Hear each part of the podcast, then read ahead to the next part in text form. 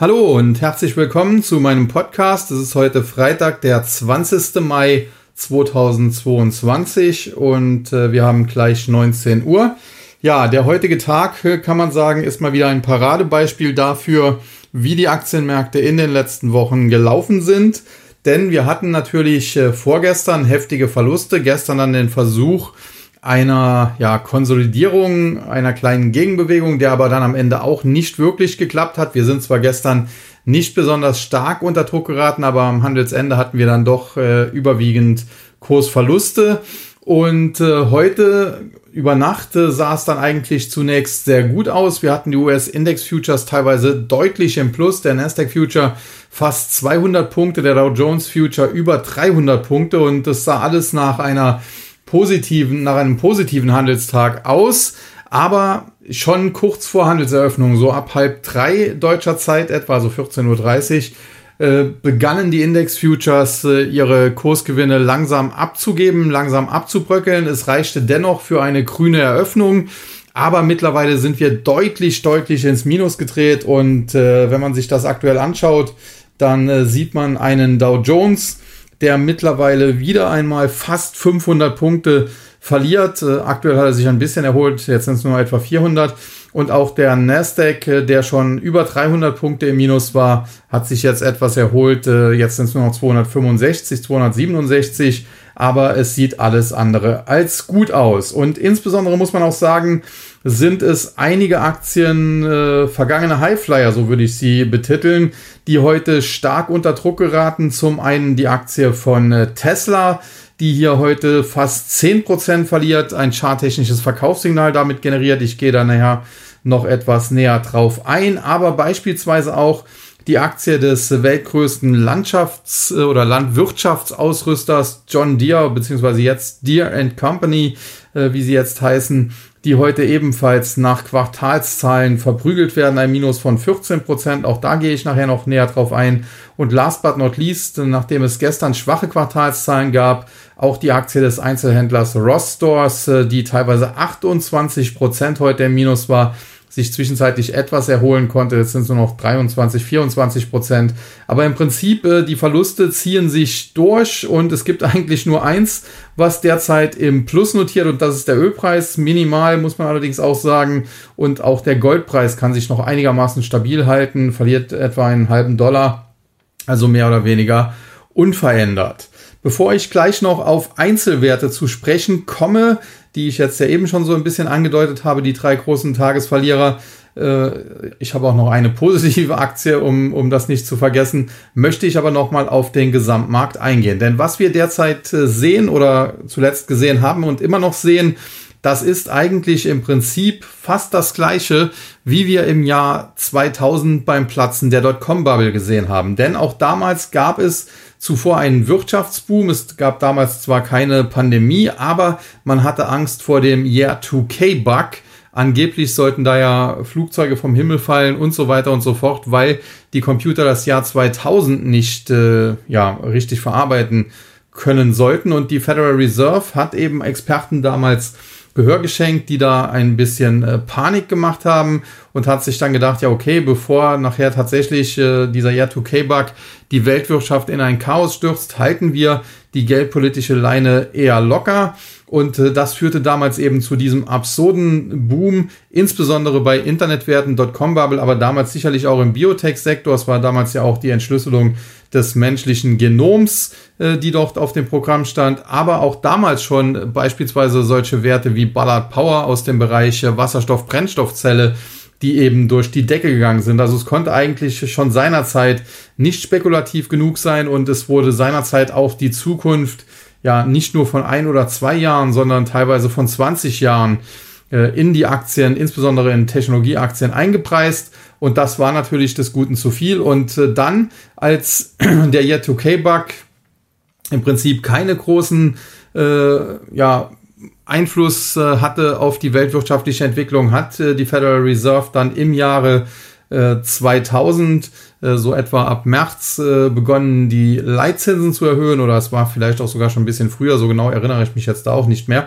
Und äh, mit diesen Leistungserhöhungen brachte sie damals diese Dotcom-Bubble zum Platzen und es gab dann eben massive Abstürze. Aktien wie Commerce One, die zuvor noch äh, einen Marktwert, einen Börsenwert von teilweise 10 Milliarden und mehr hatten, die stürzten mehr oder weniger ins Bodenlose. Man muss sagen, es war auch so, dass meistens das Angebot an Aktien eher knapp war. Also von Commerce One gab es jetzt keine 10 äh, Milliarden Aktien oder so, sondern eben äh, vergleichsweise wenige Millionen Stücke nur. Und deswegen hatte die Aktie dann im Hoch auch äh, Kurse von 3, 4, 500 Dollar und mehr.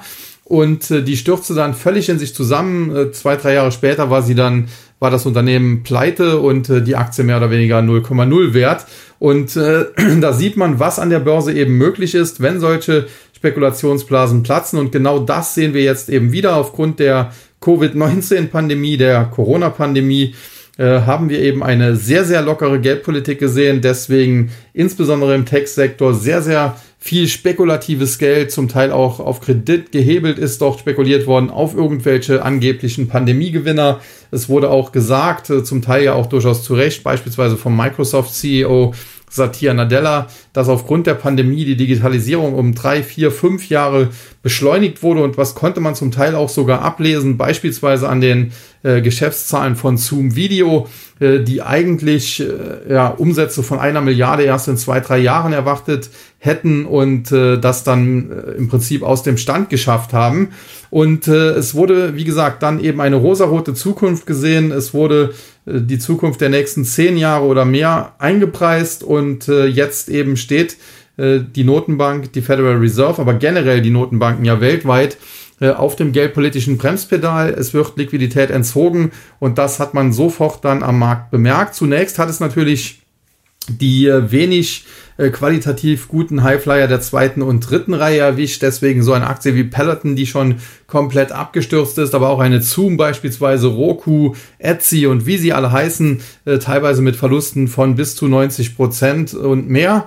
Äh, dann äh, zuletzt erwischte es dann auch äh, beispielsweise den Chipsektor zum Teil, aber insbesondere auch die Big Techs, also Aktien wie Apple, wie Microsoft, wie Alphabet, wie Meta-Plattforms äh, und heute, wie gesagt, dann eben Tesla. Und das ist eigentlich ein ganz normales Marktverhalten eben äh, wenn es zuvor eine solche Spekulationsblase gab und dann Liquiditätsentzug kommt, äh, der die Blase zum Einsturz bringt, zum Platzen bringt, dann sehen wir genau das. Und äh, wenn man sich das jetzt äh, vor Augen führt, wie das seinerzeit im Jahr 2000 gelaufen ist, dann kann man sagen, wenn man den ARC Innovation ETF von Katie Wood, äh, es gibt ja auch diese Wood Stocks, äh, wie sie genannt wurden, das sind eben solche Aktien wie Roku und Co., äh, wenn man sich den anschaut, äh, den Chart dieses ETFs anschaut und äh, diesen Chart über die Kursentwicklung des Nasdaq Composite oder Composite im Jahre 1999 2000 legt, dann sieht man einen eklatanten parallelen Verlauf. Also das ist fast deckungsgleich, sind nur Nuancen Unterschiede.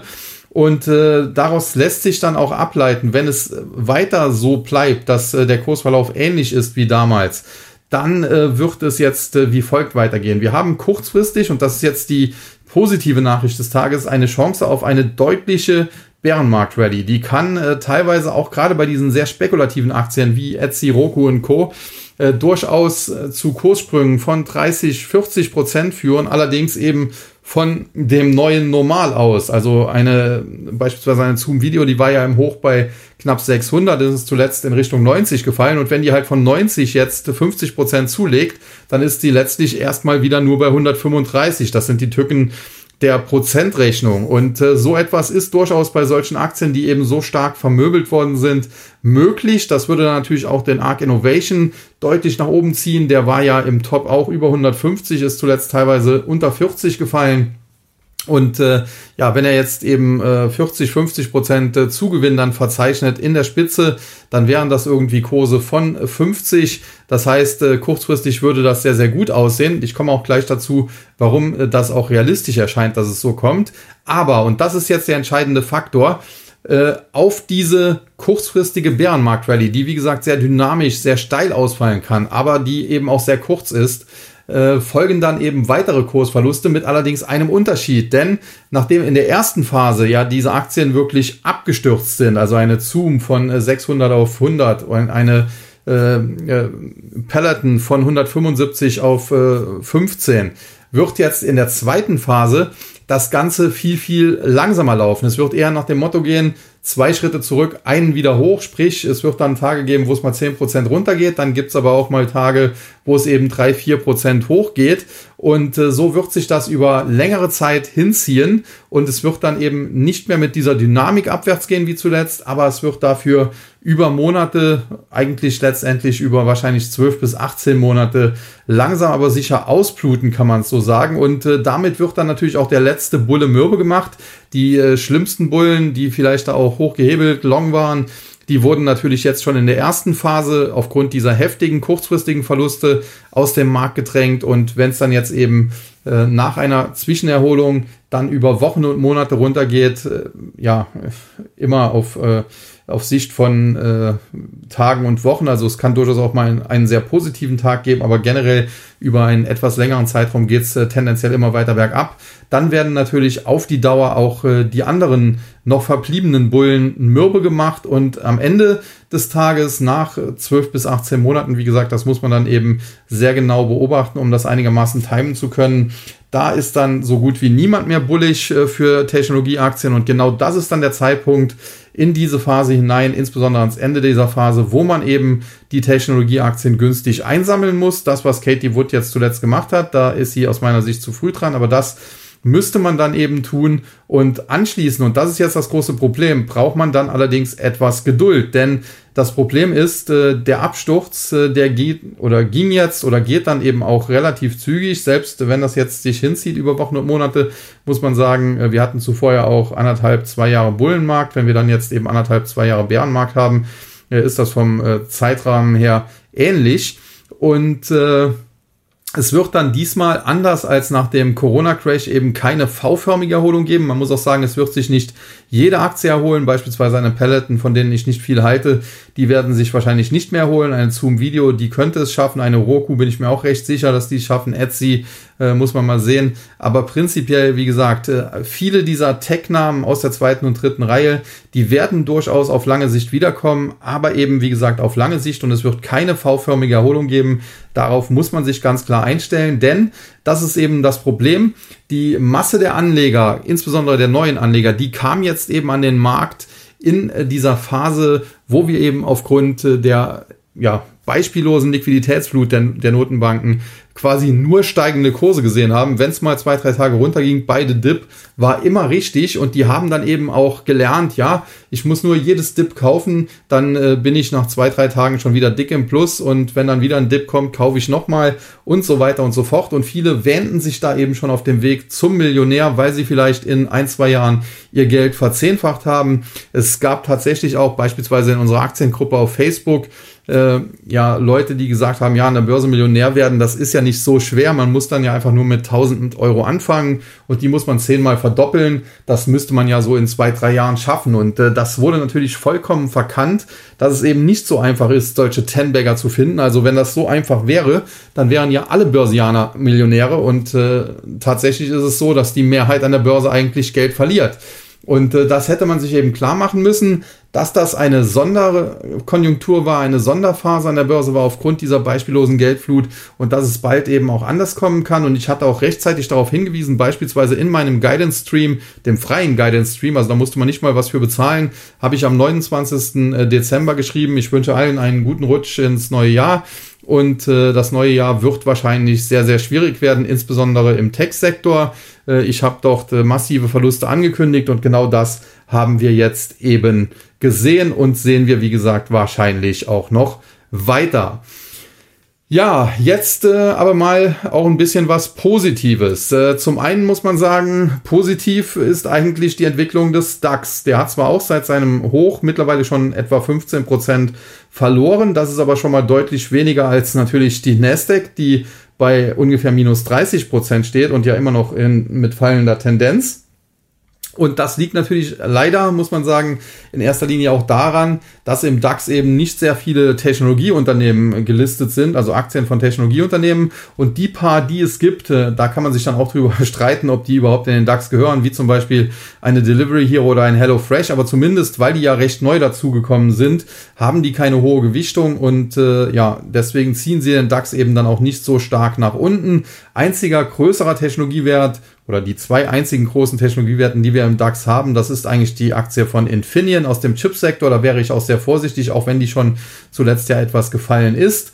Und äh, dann SAP, die auch jetzt kürzlich äh, Verkaufssignale geliefert hat. Die Aktie ist auf dem Weg in Richtung 75 Euro. Und was man bei SAP auch sagen muss, äh, generell war das in der Vergangenheit immer ein tolles Unternehmen, äh, teilweise das einzige europäische und mit Sicherheit deutsche Softwareunternehmen von Weltrang.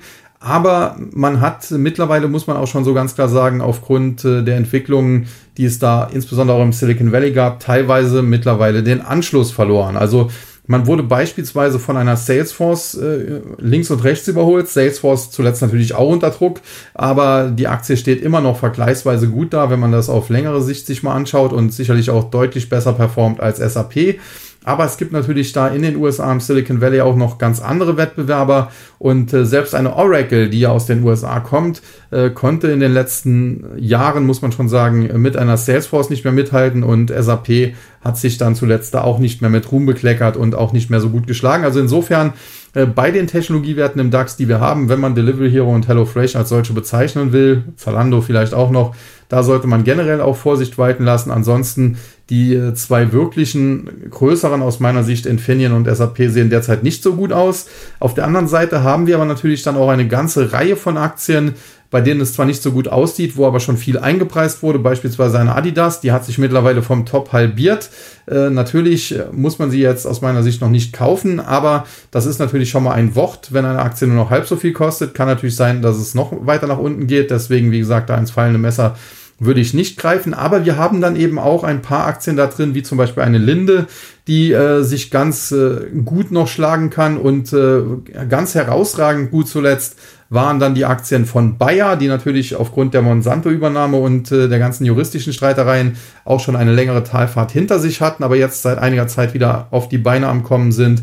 Und natürlich zuletzt ganz besonders auch RWE, die ja auch aufgrund der Energiewende äh, über Jahre nicht performt haben. Äh, galt ja früher so, ja, galten die Versorgeraktien im DAX immer so als die Aktien, die die älteren Anleger gerne im Depot hatten, weil sie sichere Dividendenbringer waren und äh, sie waren zwar nie die ganz großen Kursraketen, aber ihre 10% im Schnitt pro Jahr haben sie halt gebracht. Dazu gab es dann 5, 6% Dividende und da hatte man dann eben ein äh, ja, besseres Sparbuch, kann man sagen.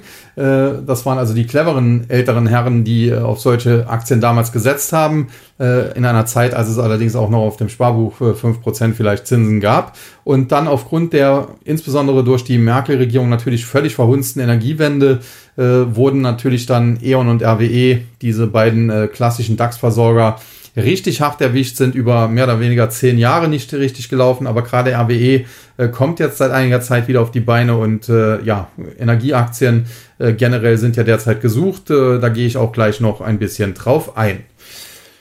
Ja, also der DAX äh, sieht schon mal etwas besser aus, äh, weil er weniger Technologie drin hat. Und aber auch im Technologiesektor ist nicht äh, prinzipiell alles schlecht, muss man auch ganz klar sagen. Es gibt da hervorragende Unternehmen, die äh, zum einen natürlich in dieser Hype-Phase dann exorbitant nach oben explodiert sind und dadurch auch das beste Unternehmen kann irgendwann mal zu teuer sein, eben zu teuer geworden sind, die dann aber jetzt korrigieren und die dann natürlich auch nicht vielleicht ganz so viel Korrekturbedarf haben wie andere. Und wenn sie dann tatsächlich aber doch äh, ähnlich hart erwischt werden, dann werden sie zum Teil sehr, sehr günstig. Äh, aus meiner Sicht die beste Aktie der Welt nach wie vor Alphabet Google. Die hat jetzt auch vom Top schon deutlich verloren und auch da kann es sicherlich noch einen Tick tiefer gehen, aber äh, das hat sich zumindest hat sie schon mal besser geschlagen als andere. Auch eine Microsoft kann man sagen, ähm, dürfte so langsam in Bereiche zurückfallen, wo es dann interessant werden könnte. Zuletzt ist dann auch Apple unter Druck geraten. Die würde ich eher, eher nicht so, so gerne anfassen. Und äh, was man natürlich noch sagen muss, wenn man dann in die zweite, dritte Reihe geht, beispielsweise eine Palo Alto Network aus dem Cyber Security Bereich, die haben zuletzt drei Quartale in Folge nicht nur klasse Quartalszahlen vorgelegt, gestern Abend jetzt erst wieder, sondern auch jeweils die äh, eigenen Umsatz- und Gewinnprognosen weiter angehoben. Und das hat eben auch dazu geführt, dass diese Aktie sich lange äh, stabil halten konnte, nicht von dieser Korrektur erfasst wurde. Zuletzt ging es dann auch hier deutlich abwärts. Jetzt nach Zahlen ging es eben nach oben. Aber da muss man jetzt schauen, charttechnisch äh, sieht das Ganze durchaus kritisch aus und insofern auch äh, eine solche Aktie würde ich derzeit noch nicht kaufen. Nichtsdestotrotz Unternehmen, die sich natürlich in einer rezessiven Wirtschaftsphase, in einer Wirtschaftskrisenphase, wenn man so will, gut schlagen, die immer mit äh, guten Zahlen überzeugen können, die dann auch die Prognosen vielleicht noch anheben, wie das Palo Alto Network zuletzt gemacht hat. Das sind natürlich Aktien, die man dann, wenn der Boden vielleicht in zwölf Monaten oder so erreicht wird, tatsächlich bevorzugt einsammeln sollte. Also da auf jeden Fall besonderes Augenmerk drauf legen und nicht unbedingt auf die Aktien schauen, wo das meiste Trararum gemacht wird. Also jetzt nicht unbedingt, äh, ja, was ist da zuletzt? Meta-Plattforms beispielsweise, die unter Druck geraten sind äh, und trotz äh, Metaverse, Fantasie und allem oder auch eine PayPal. Grundsätzlich muss man sagen, PayPal beispielsweise ist ein tolles Unternehmen. Ich habe die Aktie auch schon lange im Depot, habe sie nie verkauft, obwohl ich wusste, dass sie bei über 300 Dollar zu teuer war. Ähm, aber ich glaube halt langfristig trotzdem immer noch an den Wert. Aber kurzfristig muss man sagen, die Aktien, die da jetzt äh, durch die Foren geistern, wo man sagt, ja, die ist ja von 300 auf 80 gefallen, äh, das ist ja geviertelt und das ist ja völlig übertrieben. da muss man sehr, sehr vorsichtig sein, denn man muss ganz klar sagen, obwohl ich ja tendenziell PayPal sehr mag, wie gesagt, ich habe die Aktie ja selbst und behalte sie auch, äh, hatte diese Aktie eigentlich bei 300 Dollar und mehr nichts verloren. Also zumindest jetzt nicht in fünf Jahren äh, wenn man mal weiterschaut, wie dann die Umsatz- und Gewinnentwicklung bis dahin vielleicht sein mag, äh, kann das anders aussehen, aber im Jahr 2021 war es ja letztes Jahr, wo sie da stand, äh, da eben nicht. Und insofern, äh, wie gesagt, äh, das ist jetzt auch die Marktphase, in der man sich hinsetzen kann, Gedanken machen kann, welche äh, Unternehmen, an welchen Unternehmen möchte ich mich denn eigentlich beteiligen? Und dann kann man eben jetzt auch schauen, wie schlagen die sich denn in einer Krisenphase und Unternehmen, die sich natürlich in einer Krise besonders gut schlagen. Ja, das sind natürlich die Unternehmen, die man generell gerne im Depot haben sollte, weil wer natürlich schon in einer Krise beispielsweise gutes Wachstum zeigen kann, der wird natürlich, wenn es dann wirtschaftlich wieder besser läuft, äh, wahrscheinlich noch besseres Wachstum zeigen und äh, dementsprechend ein noch größerer Outperformer sein. Äh, jetzt noch kurz äh, zum Thema China, denn äh, das war ein Trigger heute, warum es vorbörslich so gut aussah, warum die Index-Futures in den USA vorbörslich so stark grün waren. Denn in China gab es heute eine Zinssenkung und zwar für Immobilienkredite, glaube ich, war das. Da wurde der Zinssatz von der Notenbank von bisher 4,6 auf 4,45 Prozent gesenkt. Prinzipiell muss man sagen, China ist ohnehin auf dem Weg, als im Prinzip einziges großes äh, wirtschaftlich bedeutendes Land äh, eine ja keine geldpolitische Straffung durchzuführen, sondern das Gegenteil, also geldpolitische Lockerung.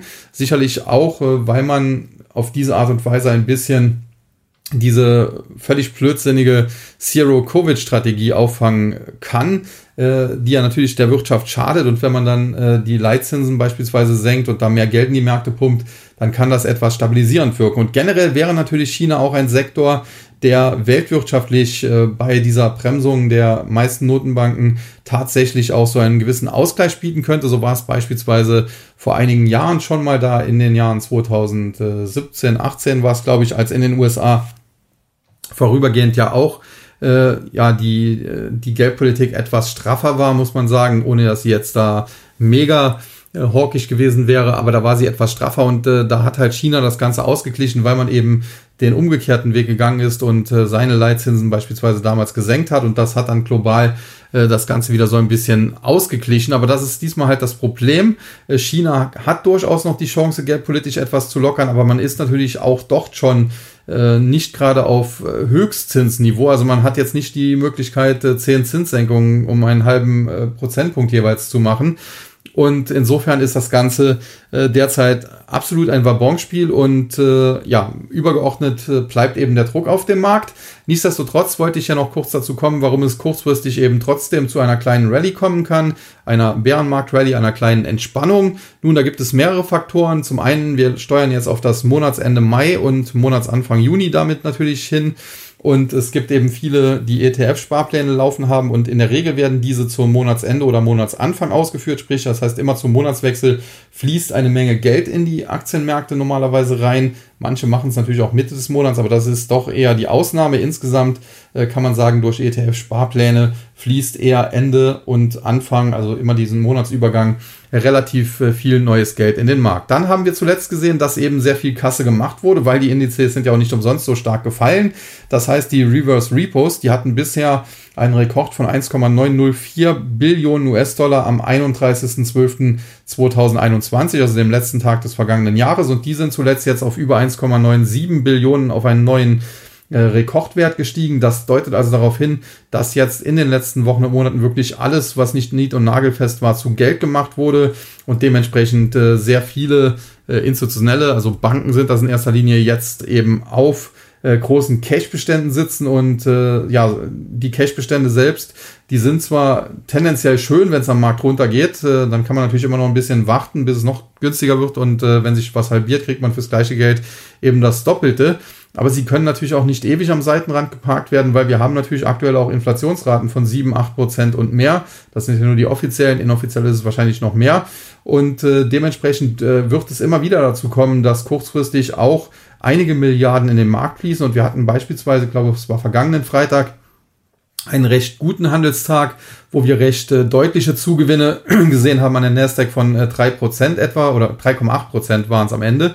Und äh, da konnte man sehen, am, äh, in den Statistiken halt, bei der St. Louis Fed kann man das sehen, die ja von James Bullard geführt wird, dass eben an diesem Freitag 32 Milliarden Reverse Repos abgebaut wurden. Und das kann also durchaus sein, dass zumindest ein Großteil dieser 32 Milliarden eben am vergangenen Freitag in den Aktienmarkt gepumpt wurde.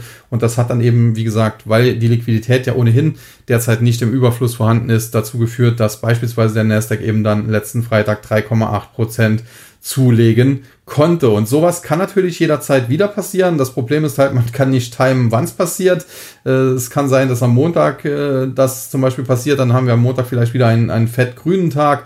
Kann aber genauso gut sein, dass das am Montag noch nicht der Fall ist. Dann bröckeln wir vielleicht erst noch mal weiter ab. Dann kommt es vielleicht am Dienstag dazu. Das ist also alles sehr, sehr schwierig. Nichtsdestotrotz äh, muss man halt sehr, sehr gut aufpassen. Und darauf will ich eigentlich hinaus, dass man jetzt hier nicht äh, mit Hebel 20 oder 50 rumschortet. Denn das kann natürlich dann auch ins Auge gehen. Beziehungsweise, wenn man überhaupt shorten will, dann sollte man halt solche starken Handelstage abwarten. Das Problem ist eigentlich, würde ich sogar sagen, warte mal zwei, drei Tage ab. Nur zuletzt haben wir es meistens nicht mehr wie einen äh, fetten grünen Tag hinge hingelegt. Deswegen auch das sehr, sehr schwierig. Aber tendenziell muss man halt an solchen starken Tagen, wo der Nasdaq vielleicht drei, vier Prozent gewinnt, da muss man dann eben shorten. Und äh, ja, da kann man sich dann halt aussuchen, welche Aktien man möchte. Und damit bin ich dann jetzt äh, bei den ja drei, vier Werten, die ich heute besprechen äh, möchte, noch so im Einzelnen so ein bisschen die äh, Palo Alto Network als positives Beispiel habe ich ja schon äh, so ein bisschen erwähnt. Und dann haben wir natürlich noch negative Beispiele, wie beispielsweise Ross Stores, die heute richtig auf den Deckel kriegen, was ist doch passiert. Nun, das Unternehmen hat gestern Abend seine Quartalszahlen vorgelegt und ich äh, erstmal sage ich jetzt, was da rausgekommen ist. Beim Umsatz hat man leicht verfehlt.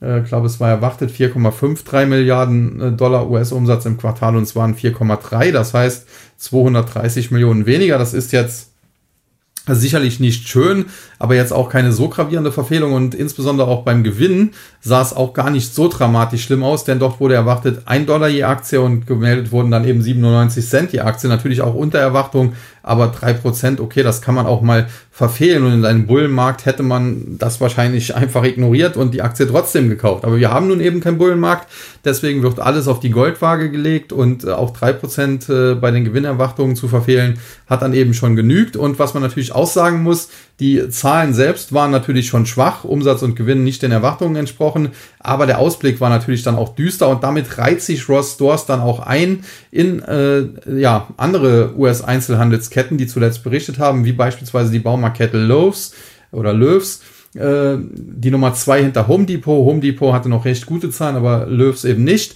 Äh, die sind daraufhin etwas unter Druck geraten, aber insbesondere natürlich im Laufe der Woche Walmart und auch äh, Target, die richtig auf die Nuss bekommen haben. Man muss sich das mal vorstellen, eine Target, die auch 25 Prozent nach Quartalszahlen verloren hat. Und das ist ein Unternehmen, das war zuvor 100 Milliarden wert. Das heißt, wenn da mal ein Viertel der Market Cap weg ist, dann sind da mal eben über Nacht 25 Milliarden Dollar vernichtet.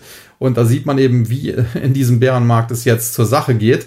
Und äh, das ist natürlich dramatisch und äh, definitiv unschön. Aber auch bei Walmart, da waren es zwar nur etwa 11, 12 Prozent, dafür ging es über mehrere Tage auch abwärts und äh, auch da wurden natürlich massiv Wert vernichtet und insbesondere auch die Aussagen vom Management von Walmart, dass äh, die US-Konsumenten erstens sich immer mehr zurückhalten, aber zweitens auch schon damit beginnen, äh, zu schauen, ja, muss es denn unbedingt Coca-Cola sein oder gibt es da nicht irgendwie was günstigeres? Äh, also irgendwelche ja, No-Name, äh, oder Eigenmarken, würde man in Deutschland vielleicht sagen. Das hat natürlich dann auch dazu geführt, dass äh, diese ganzen Markenartikler, wie beispielsweise eine Coca-Cola, wie beispielsweise eine Kraft Heinz, wie beispielsweise eine Mondelez, dass auch die im Wochenverlauf richtig einen auf den Deckel gekriegt haben und das, obwohl Kraft Heinz zuletzt beispielsweise noch recht gute Zahlen gemeldet hat. Also das ist äh, definitiv, man sieht schon anhand auch dem, was die Unternehmen berichten, dass sich in den USA tatsächlich ein äh, gravierender wirtschaftlicher Abschwung äh, ja, Bahn bricht und äh, der ist schon am Laufen und es ist tatsächlich sehr gefährlich, dass die US-Notenbank das anscheinend nicht so wirklich noch zur Kenntnis nimmt, sich immer noch sehr stark eben auf die Inflation fokussiert, was sie vielleicht auch muss, weil das natürlich äh, die meisten Verbraucher äh, das meiste interessieren dürfte. Insbesondere natürlich Tanken auch in Amerika sauteuer geworden. Aber man muss hier ganz klar sagen, äh, die US-Notenbank hat letztlich auch nichts davon, wenn sie jetzt die Zinsen so massiv erhöht und äh, die US-Wirtschaft damit quasi in die Steinzeit zurückbombt, also in eine massive Rezession bombt und vielleicht die ganze Weltwirtschaft dann auch in eine Rezession zurückschickt.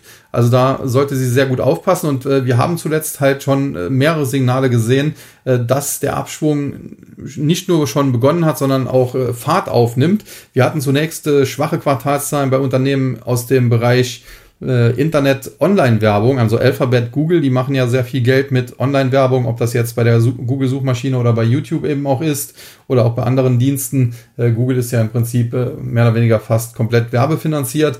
Dann hatten wir auch bei anderen sozialen Netzwerken wie Pinterest beispielsweise oder auch Snap, Snapchat, haben wir das gesehen dass äh, dort äh, ja berichtet wurde, die die Kunden halten sich in Sachen Werbebuchungen zurück. Bei Alphabet war das natürlich im Gesamtkontext in diesem Riesenkonzern war das nur eine kleine Verfehlung, aber es, man hat halt schon gesehen, das ist das erste Mal seit langer Zeit, äh, dass auch dort äh, eine gewisse Schwäche aufgetreten ist. Und natürlich bei Unternehmen wie Pinterest, die viel kleiner sind, äh, da war das dann umso gravierender, deswegen sind die dann auch deutlicher unter Druck geraten. Das war schon das erste Anzeichen, also an Marketingkosten einsparen und insbesondere Online-Marketing das ist natürlich auch immer das Einfachste. Jetzt zuletzt haben wir eben diese ganzen Einzelhandelscrashs gesehen, bei eben, wie gesagt, Walmart, äh, bei eben äh, Target und jetzt Ross Stores. Und äh, das äh, ja, wirft alles kein gutes Bild auf die US-Konjunktur und auch das deutet eben darauf hin, äh, dass wir hier noch deutlich tiefere Kurse am Aktienmarkt leider erwarten müssen, weil die US-Notenbank einfach nicht anscheinend bereit ist äh, zu sehen, äh, dass sie da auf dem Holzweg derzeit so ein bisschen ist. Wobei man sagen muss, es gibt ja durchaus Aussagen, dass die Notenbanker schon sagen, ja, die Inflation ist schon in erster Linie durch Angebotsengpässe äh, aufgrund äh, gestörter Lieferketten äh, so hoch und wir können eigentlich mit unserer Zinspolitik nur die Nachfrageseite steuern. Also insofern können wir da auch nicht zu viel machen. Es gab da schon einzelne Aussagen, aber das müsste natürlich mal deutlicher gemacht werden. Und dann muss man natürlich sehen, die US-Notenbank kann natürlich an der Zinsfront kaum zurückrudern, gerade auch solange die Inflation so hoch ist, wird sie die Zinserhöhung weiter durchführen müssen. Aber das ist äh, prinzipiell auch nicht das ganz große Problem, weil der Markt da zum Teil sowieso schon mehr erwartet hatte, teilweise als kommen wird. Also Jerome Powell beispielsweise hat zuletzt den neutralen Zins, den man so ein bisschen anstrebt, bei 2,5 Prozent gesehen. Teilweise war an den äh, Fed von Futures-Märkten äh, ein Leitzins bis Jahresende von 3,25 Prozent eingepreist. Das ist zuletzt schon ein bisschen zurückgekommen Richtung 2,75 Prozent.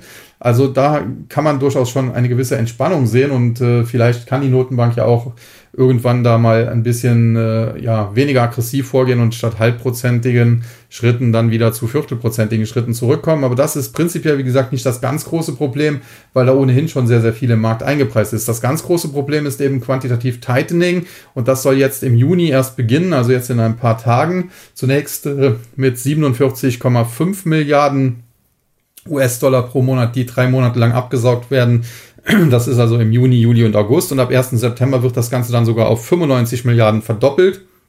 Das Problem ist, zu schnell kann natürlich die Fed hier auch nicht zurückrudern, sonst äh, könnte man ihr den Vorwurf machen, ja, ihr traut euch ja gar nichts äh, oder ihr habt viel geredet, aber ihr, ihr, handelt jetzt nicht. Aber tatsächlich, wenn das Ganze dann erstmal im Laufen ist und vielleicht ein halbes Jahr gelaufen ist oder sieben, acht Monate gelaufen ist und der Markt tatsächlich ja nicht wieder auf die Beine gekommen ist bis dahin, muss man sagen, äh, dann hätte die Fed natürlich auch ein Argument, insbesondere wenn zwischenzeitlich vielleicht die Inflation etwas zurückgegangen ist, zu sagen, okay, mit der Zinspolitik wollen wir die Inflation in erster Linie steuern. Die äh, Notenbankbilanzsumme, die interessiert jetzt äh, nicht so jeden, sagen wir mal. Und ob die jetzt 9 Billionen, 8 Billionen oder 7 Billionen ist, das, das können wir auch noch anders machen. Das können wir über einen längeren Zeitraum machen oder wir setzen mal zwischenzeitlich aus. Also da gäbe es durchaus Möglichkeiten. Das Problem ist halt, der Schmerz muss eigentlich erst noch größer werden, bis das in Frage kommt und äh, zeitlich, äh, wie gesagt, sie kann natürlich auch jetzt nicht sofort zurückrudern, sonst könnte mir den Vorwurf machen, ja, ihr, ja, ihr redet nur, aber handelt nicht.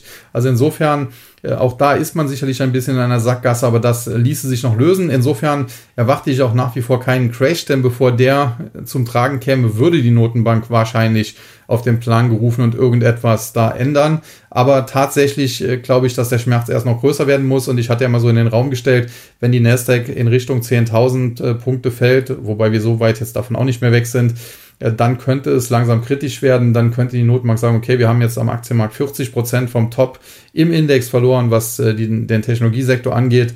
Und äh, viel mehr möchten wir da jetzt eigentlich nicht sehen, weil sonst äh, könnte das die Finanzmarktstabilität auch gefährden und generell auch die Wirtschaft gefährden. Und äh, dementsprechend mal schauen, ob da äh, vielleicht bald Entspannungssignale kommen. Wie gesagt, kann natürlich auch äh, hilfreich sein, wenn China vielleicht jetzt hier mal äh, eingreift. Zum einen natürlich mit geldpolitischen Lockungsmaßnahmen, aber vor allen Dingen wäre halt wichtig, wenn die Regierung dort endlich mal einlenken würde und diese völlig äh, ja, hirnlose Zero-Covid-Strategie aufgeben könnte. Ja, und dann hatte ich ja noch versprochen, noch auf die Aktien von äh, Deere, dem weltgrößten Landwirtschaftsausrüster, äh, und äh, Tesla einzugehen. Und das möchte ich dann zum Schluss auch noch machen. John Deere oder Deere Co., wie die jetzt heißen, haben heute Quartalszahlen vorgelegt. Hier muss man sagen, Umsatz und Gewinn äh, haben jetzt nicht enttäuscht. Äh, man hat eigentlich besser als erwartete Zahlen vorgelegt. Die Aktie ist auch zunächst mal um in der Spitze fast 4% gestiegen. Und äh, ja, dann hat das Management aber eben den Ausblick gegeben und der ist auch hier nicht äh, so wirklich gut an den Aktienmärkten aufgenommen worden. Und mittlerweile notiert die Aktie dann eben auch deutlich, deutlich im Minus. Mit 14 Prozent geht es hier runter, verliert über 50 Dollar, 313,15. Und hier muss man sagen, das war zuletzt natürlich auch eine äh, ja, hundsgemeine Bullenfalle, die diese Aktie aufgebaut hat. Sie war lange in einer Seitwärtsrange ist aus dieser nach oben eigentlich ausgebrochen, was eigentlich ein massives Kaufsignal gewesen wäre. Und äh, anschließend bricht sie jetzt völlig in sich zusammen und äh, da muss man jetzt auch erstmal abwarten, wie das Ganze weitergeht. Dann der Chipsektor, da bin ich besonders bearish, muss ich sagen, was den Technologiesektor angeht, denn erstens ist er noch nicht weit genug zu, zurückgekommen, hat erstmal nur so knapp 30 Prozent verloren, nachdem er zuvor aber ein Outperformer war. Und hier haben wir natürlich den typischen Schweinezyklus, der jetzt hier demnächst greifen wird. Da muss man sagen, äh, zum einen die Angebotsseite, da wird derzeit massiv in den Aus Ausbau und Aufbau neuer Produktionsanlagen, neuer Fabriken investiert. Allein Intel beispielsweise 20 Milliarden Euro in Ostdeutschland. Äh, die investiert werden für neue Produktionsanlagen. Das wird natürlich dafür sorgen, dass das Angebot massiv ausgeweitet wird. Dann irgendwann wird man in China von der Zero-Covid-Strategie sicherlich auch mal abrücken.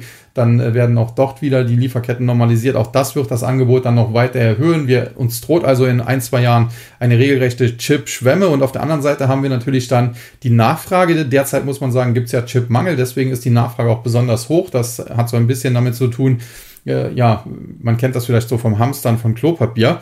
Äh, ja, da, das wurde ja auch gekauft, nicht weil unbedingt äh, Mangel schon geherrscht hat zum Teil, sondern weil man Angst hatte, es könnte Mangel herrschen äh, in der Covid-Pandemie zu Beginn. Äh, Spaghetti und Klopapier waren ja da sehr gesucht beispielsweise. Und so ist das eben im Chipsektor auch. Jedes Unternehmen, das Chips braucht, beispielsweise die Autobauer, die bestellen im Zweifel einfach mal die doppelte oder dreifache oder noch mehr Menge in der Hoffnung, ja, der Lieferant sagt dann vielleicht, ja, wir können zwar jetzt hier nicht eine Million Chips liefern, aber wir können vielleicht 250.000 liefern und das ist das vielleicht, was genau gebraucht wurde. Insofern haben wir da natürlich eine extrem hohe Nachfrage aufgrund äh, dieses Chipmangels, aufgrund dieser Situation und äh, ja, das ist aber zum Teil, wie gesagt, dann eben eine Scheinnachfrage und die kann natürlich dann sehr schnell auch einbrechen, wenn erstmal äh, genug Chips da sind und jeder sagt, okay, ich brauche jetzt gar nicht mehr so groß im Voraus äh, zu bestellen oder mehr zu bestellen, weil jetzt kann ja jeder liefern. Und äh, ja, dann haben wir eben die Situation auf der einen Seite Angebotsschwämme, auf der anderen Seite die Scheinnachfrage, die plötzlich mehr oder weniger fast über Nacht wegfällt und äh, dann fallen die Chippreise und dann wird es eine mega, mega Konsolidierung in diesem Sektor geben. Natürlich die eine oder andere Übernahme, aber tendenziell muss man auch sagen, wird es einige Pleiten wahrscheinlich sogar geben müssen. Und äh, deswegen rate ich ja auch ständig von Chip-Aktien ab. Und das kann ich hier noch einmal nur unterstreichen und wiederholen. Also egal, ob das jetzt eine AMD ist oder äh, was auch immer, äh, da wäre ich sehr, sehr vorsichtig. Und man muss sagen, da darf man sich halt auch nicht ins Boxhorn jagen lassen, weil beispielsweise noch vor zwei, drei Tagen war eine AMD teilweise über 100 Dollar. Da gab es dann schon auch teilweise Anfragen, ja, wie sieht das denn aus? Äh, soll man da wirklich jetzt äh, shorten äh, oder soll man die jetzt nicht wieder kaufen, weil die ist auch jetzt da über 100 Dollar gestiegen. Vielleicht geht die jetzt so zurück zum Allzeithoch und jetzt heute verliert die AMD eben 8%, nachdem sie gestern auch schon massiv verloren hat und äh, notiert wieder im Bereich von 88 oder 89 Dollar irgendwo dazwischen. Und äh, wie gesagt, ich gehe davon aus, dass es im Chipsektor ein regelrechtes Blutbad geben wird und eine AMD, da brauchen wir uns nichts vormachen, die sehe ich im Prinzip ja bei 50 Dollar und da bin ich eigentlich noch bullisch. Ich kenne Kollegen, die sehen die auch noch viel tiefer. Also insofern äh, Chipsektor generell sehr, sehr aufpassen. Das ist im Prinzip genau das Gegenteil vom Öl. Beim Öl haben wir das Umgekehrte. Da wird äh, nicht mehr äh, in, in, neue Exploration und äh, den, den, Auf- und Ausbau neuer Quellen äh, investiert. Deswegen bleibt das Angebot knapp, beziehungsweise wird sogar knapper, wenn Ölquellen versiegen. Und die Nachfrage dürfte tendenziell nicht so stark zurückgehen, weil wir nicht in äh, zwei Jahren alle plötzlich elektrisch fahren. Und äh, ja, deswegen Öl Long, Chip Short, wenn man so will, äh, hört sich blöd an, weil normalerweise bin ich, äh, komme ich von der Technologieseite und äh, liebe eigentlich Technologieaktien oder Wachstumsaktien, aber derzeit kann man damit einfach keinen Blumentopf gewinnen und das muss man dann auch so klar den Leuten sagen. Natürlich ist es so, dass viele das nicht hören wollen, das ist dann aber nicht mehr in meiner Verantwortung. Ich kann nur davor warnen, wenn jemand sagt, ja, der, der Alte labert nur, ich weiß alles besser, dann muss er im Zweifel die Erfahrung eben selber machen, die ich, wie gesagt, da im Jahr 2000 ja auch leider machen musste. Ja, und damit bin ich dann Thema Elektromobilität auch beim letzten Thema für heute, nämlich der Aktie von Tesla. Tesla heute mit einem Minus von über 10%. Charttechnisch muss man sagen, damit klares Verkaufs- oder Short-Signal generiert. Äh, Kurse unter 700 Dollar wären hier nicht zulässig gewesen. Der Bruch der 700 Dollar Marke hat ein Verkaufssignal in Richtung 550 Dollar 540 Dollar Pi mal Daumen ausgelöst. Wir sind ja jetzt heute schon halfway through, kann man sagen, weil die Aktie verliert ja heute schon 10%.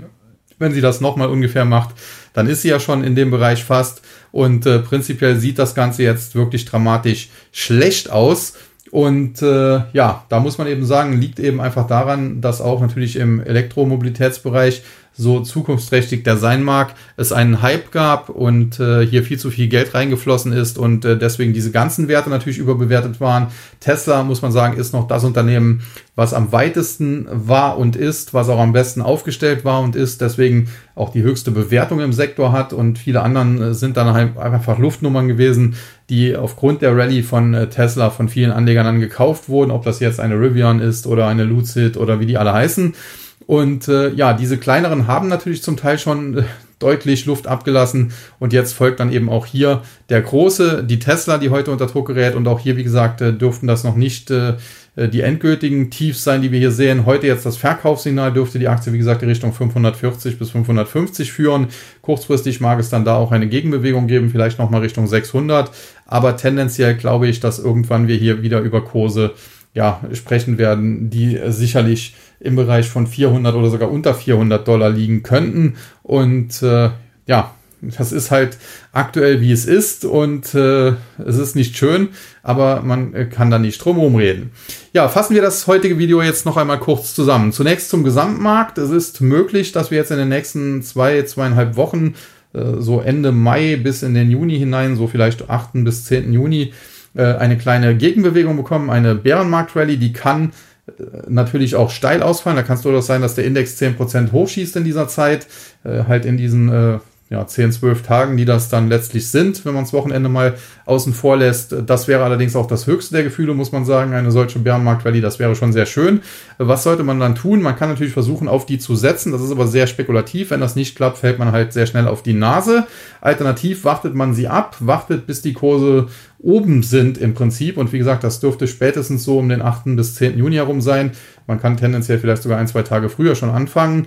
Und äh, da kann man dann entweder, wenn man äh, das Long getradet hat und es aufgegangen ist, Gewinne mitnehmen oder aber, wenn man abgewartet hat äh, und es tatsächlich dazu kommt, wie gesagt, bin ja auch kein Hellseher, kann auch sein, dass ich falsch liege, aber wenn es dazu käme, äh, könnte man dann in diese hohen Kurse hineinshorten. Welche Aktien äh, profitieren in einer Bärenmarkt-Rallye? Nun, das sind leider immer die Aktien, die der größte Schrott sind. Also tatsächlich müsste man dann wahrscheinlich eine, eine Peloton sich ins Depot packen äh, weil die vielleicht von 15 auf 25 dann steil geht. Aber ich würde das nicht tun. Äh, das Problem ist halt, wenn es nicht klappt, dann hat man eben da einen Rohrkrepierer im Depot. Deswegen würde ich schon schauen, dass ich auf äh, Qualität setze und vielleicht das Ganze dann dadurch ausgleiche, dass ich mal einen Hebel von zwei äh, ansetze oder so. Dann, äh, wenn man beispielsweise eine Alphabet Google oder eine Microsoft sich da nimmt, die vielleicht nur 10% steigt, anstatt wie andere 30 Prozent, aber vielleicht da einen Hebel von, von 2, irgendwas bis 3 etwa hat, ja, dann hat man am Ende dieselbe Performance. Also insofern, ich würde nicht den Schrott kaufen, auch wenn der wahrscheinlich in einer Bärenmarkt-Rallye